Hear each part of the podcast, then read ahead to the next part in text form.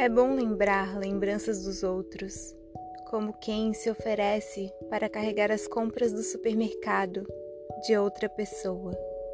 É bom usar palavras que nunca usamos, palavras que só conhecemos dos livros de botânica, dos anúncios de cruzeiros, dos contratos de locação. É bom, portanto, usar palavras emprestadas, nem que seja para lembrar que só temos palavras de segunda mão. É bom ficar de vez em quando para dormir na casa de um amigo, usar uma velha camiseta dele, habitar alguns dos seus hábitos, usar à noite, se possível, um dos seus sonhos recorrentes.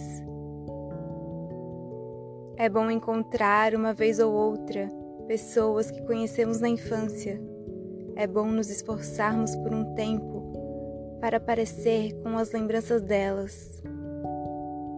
É bom topar de repente com um tanto de areia no bolso de uma calça jeans que há tempos não usamos. Seguir as instruções do horóscopo de um signo que rege um dia em que não nascemos. Vestir-nos de acordo com a previsão do tempo de uma cidade em que nunca pensamos visitar.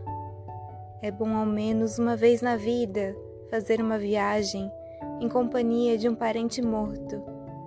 É bom escrever de vez em quando poemas, com viagens por dentro, com cidades e memórias de paisagens por dentro que pareçam escritos por outra pessoa. Poema Diana Martins Marques